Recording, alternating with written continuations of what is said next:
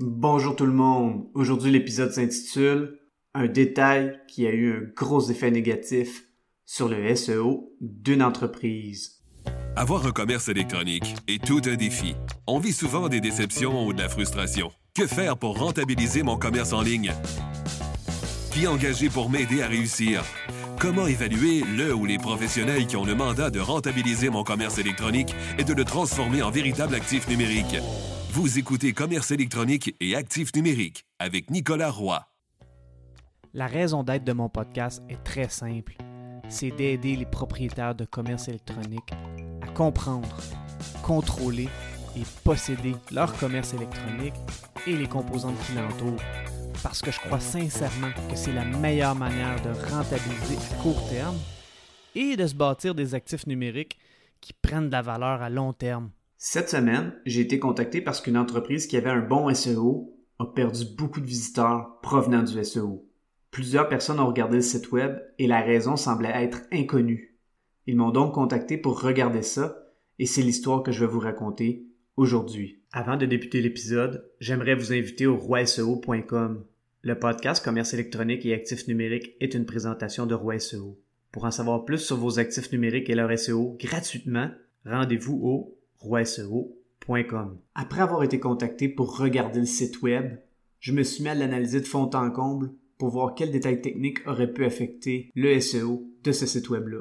J'ai tout vérifié et rien ne semblait clocher, autant au niveau de la structure du site web que de son contenu. J'avoue que j'étais sans solution.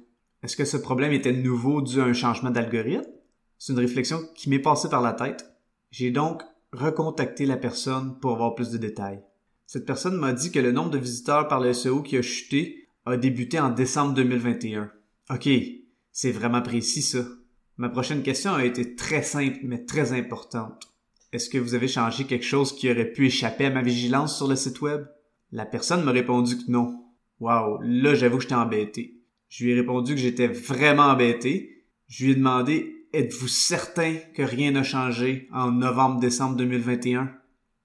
Tout d'un coup, la personne a allumé.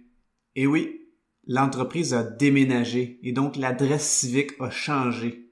Enfin une piste. Ce que j'ai fait par la suite a été de vérifier les citations de l'entreprise en écrivant le nom de l'entreprise dans la barre de recherche de Google. Les citations sont lorsqu'un site web, comme les pages jaunes, Yelp et autres annuaires web, donne le NAP pour Name, Address, Phone Number. Dans un épisode précédent, j'ai parlé de la forteresse sociale et les citations qui présentent le NAP de l'entreprise en font partie. En regardant les citations, j'ai vu que parfois c'était l'ancienne adresse et parfois c'était la nouvelle adresse. Il y avait donc des irrégularités dans l'adresse des NAP. Puisque Google déteste les irrégularités et qu'il mise énormément sur le EAT pour Expertise, Authority et Trust, l'aspect confiance est malmené quand l'entreprise a des irrégularités dans son adresse. Alors la solution est de modifier les citations qui n'ont pas la bonne adresse. Le hic est que parfois c'est un défi de contacter ou d'accéder ces comptes. Les citations sont donc plus importantes qu'on pourrait le penser dans le off-page SEO. La bonne nouvelle est qu'on a trouvé le problème et qu'il est sur le point d'être réglé. Je vous remercie beaucoup d'avoir écouté l'épisode.